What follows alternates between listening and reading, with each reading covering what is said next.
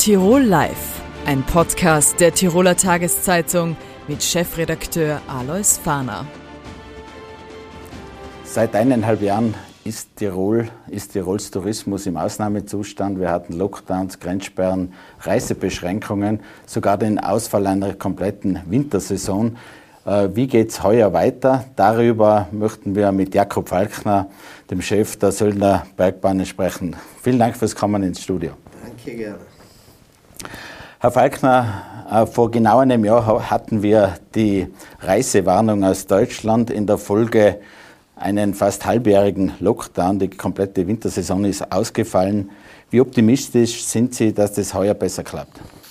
Naja, ich glaube, äh, nachdem jetzt über ein Jahr her ist, nämlich ein gutes Jahr seit der Pandemie, dass man einiges gelernt hat, wiewohl ich mich noch gut erinnern kann, vor einem Jahr, wenn man diskutiert hat, hat man gesagt, wenn eine Impfung kommt und die funktioniert, dann sind wir gewonnen.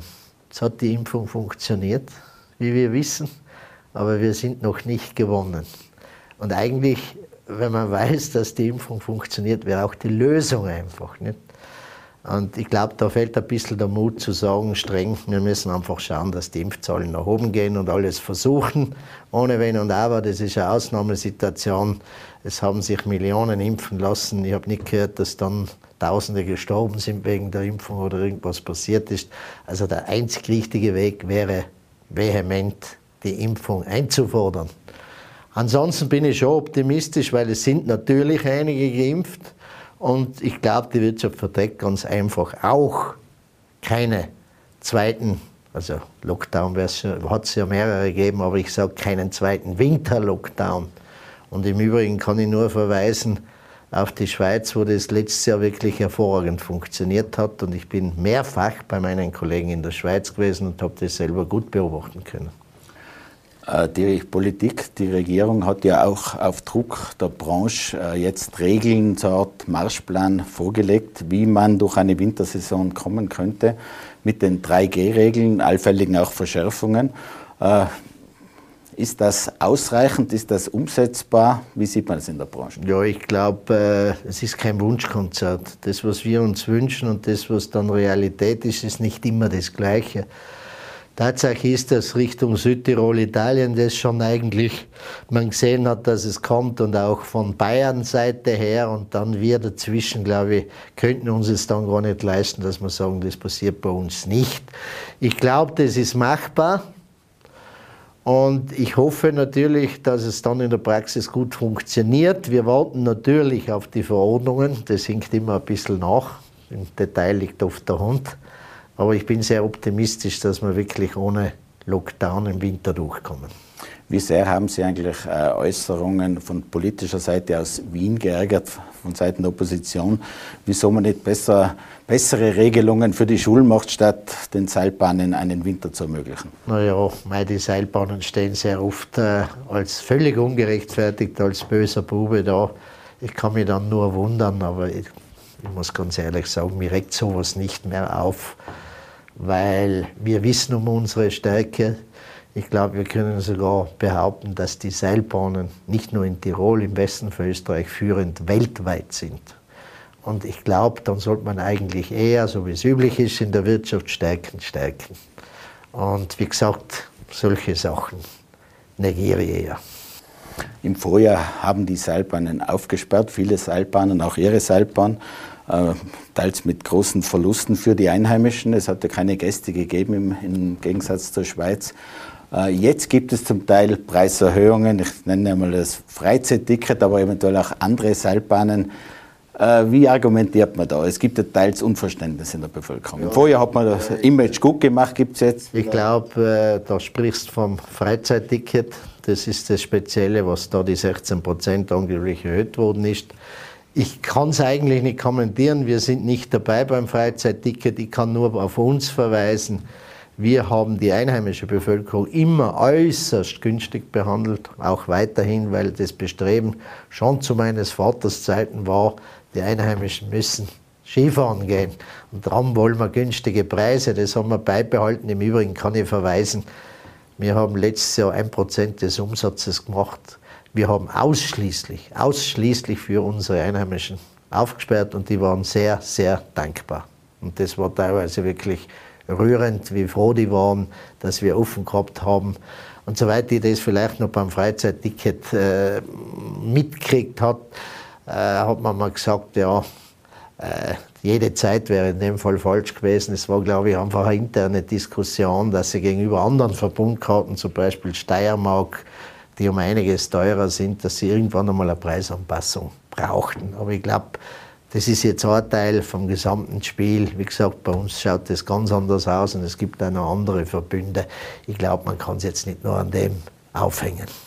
Der Tourismus war in diesen letzten eineinhalb Jahren fast neun Monate im Lockdown. Der letzte Winter ist, wie gesagt, komplett ausgefallen.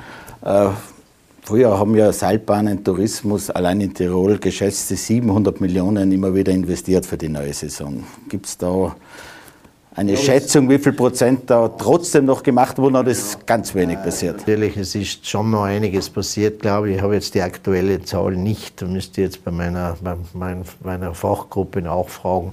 Ich glaube schon, dass einiges investiert ist, aber natürlich nicht, bei Gott nicht so viel wie in einem normalen Winter. Wenn Sie mehr oder weniger Totalausfall haben, dann haben Sie natürlich auch nicht mehr das Geld zu investieren. Äh, der Tourismus wurde in Zwangsruhe versetzt. Äh, gleichzeitig hat das Land dann jetzt eine neue Tourismusstrategie äh, herausgegeben, auch mit Betten und anderen Obergrenzen. Ist das für die Branche akzeptabel oder ist man übers Ziel hinausgeschossen? Oh, das ist viel Papier. Und ich glaube, das war wie so oft. Jetzt ist eine Krise da gewesen. Politik hat nach einem Papier gerufen. Man hat eins gemacht. Also ich glaube, es gibt erstens einmal nicht einen Tiroler Weg. Man kann gewisse Ansprüche für Tirol stellen, gesamthaft. Aber Sölden ist nicht Wildschenau oder Ischgl ist nicht Dannheimer Tal. Ich glaube, wichtig ist für die jeweiligen Regionen eine klare Positionierung und dass sie dann das entsprechend leben und sich auch über verschiedene Dienstleistungen oder Angebote eben differenzieren können. Wie geht es mit der doch viel diskutierten, auch viel kritisierten Gletscherei Bitztal-Ötztal weiter? Ja, das stockt im Moment ein bisschen. Äh, also wir haben mit Rücksicht auf unseren Partner Bitztal, die gebeten haben, dass sie Bedenkzeit brauchen, haben wir gesagt, ja, dem müssen wir ja als Partner zustimmen. Ich persönlich bin nach wie vor sehr, sehr überzeugt, dass das der einzige richtige Schritt ist und da geht es für mich auch um Nachhaltigkeit, und zwar um wirtschaftliche Nachhaltigkeit und vor allem für die Jugend, für die nächste Generation. Wenn man die Situation nicht oberflächlich betrachtet und boulevardmäßig, sondern ins Detail geht, dann versteht man das Ansinnen recht gut. Bei zwei bestehenden Gletschergebieten mittendrin relativ einfach verbindbar. Die Gletscher verändern sich so und so mit oder ohne Liftanlagen.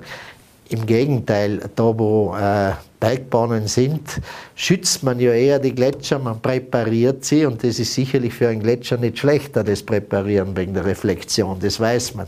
Also ich persönlich bin sehr überzeugt für die Zukunft, dass das notwendig und richtig ist und ich wiederhole eines immer wieder, jede Branche, und da geht es nicht nur um Seilbahnen oder Tourismus, jede Branche braucht Weiterentwicklung. Früher war dieser Zyklus deutlich länger, Heute ist er deutlich kürzer. Und wenn ich dann noch schaue, was uns die Kunden seit vielen Jahren sagen, es gibt eine Branchenuntersuchung mit Manova, und da zeigt sich, dass über die vielen Jahre, da wird in ganz Österreich untersucht, immer die gleichen Parameter sind, was die Kunden wünschen.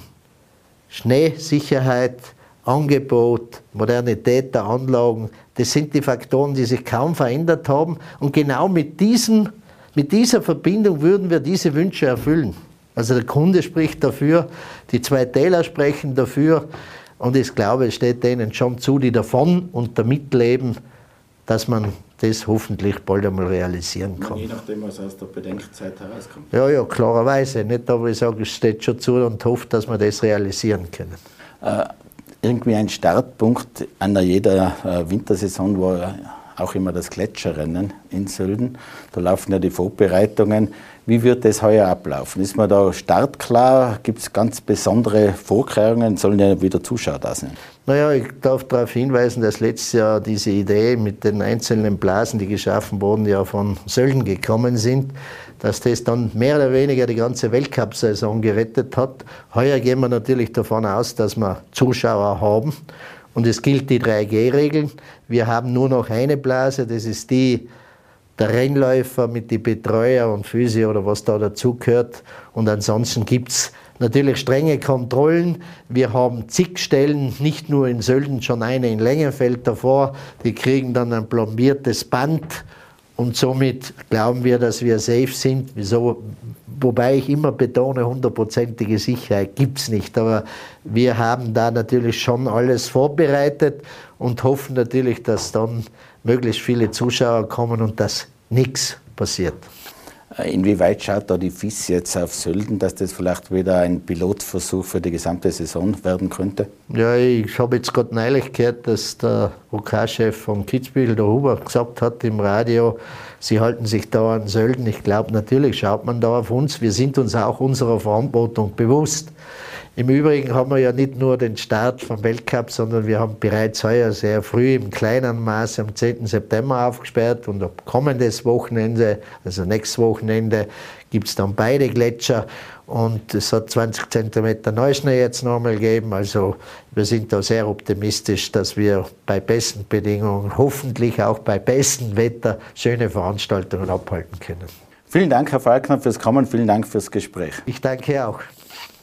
Ja, meine lieben Zuseherinnen, liebe Zuseher, das waren die ersten Folgen von Tirol Live.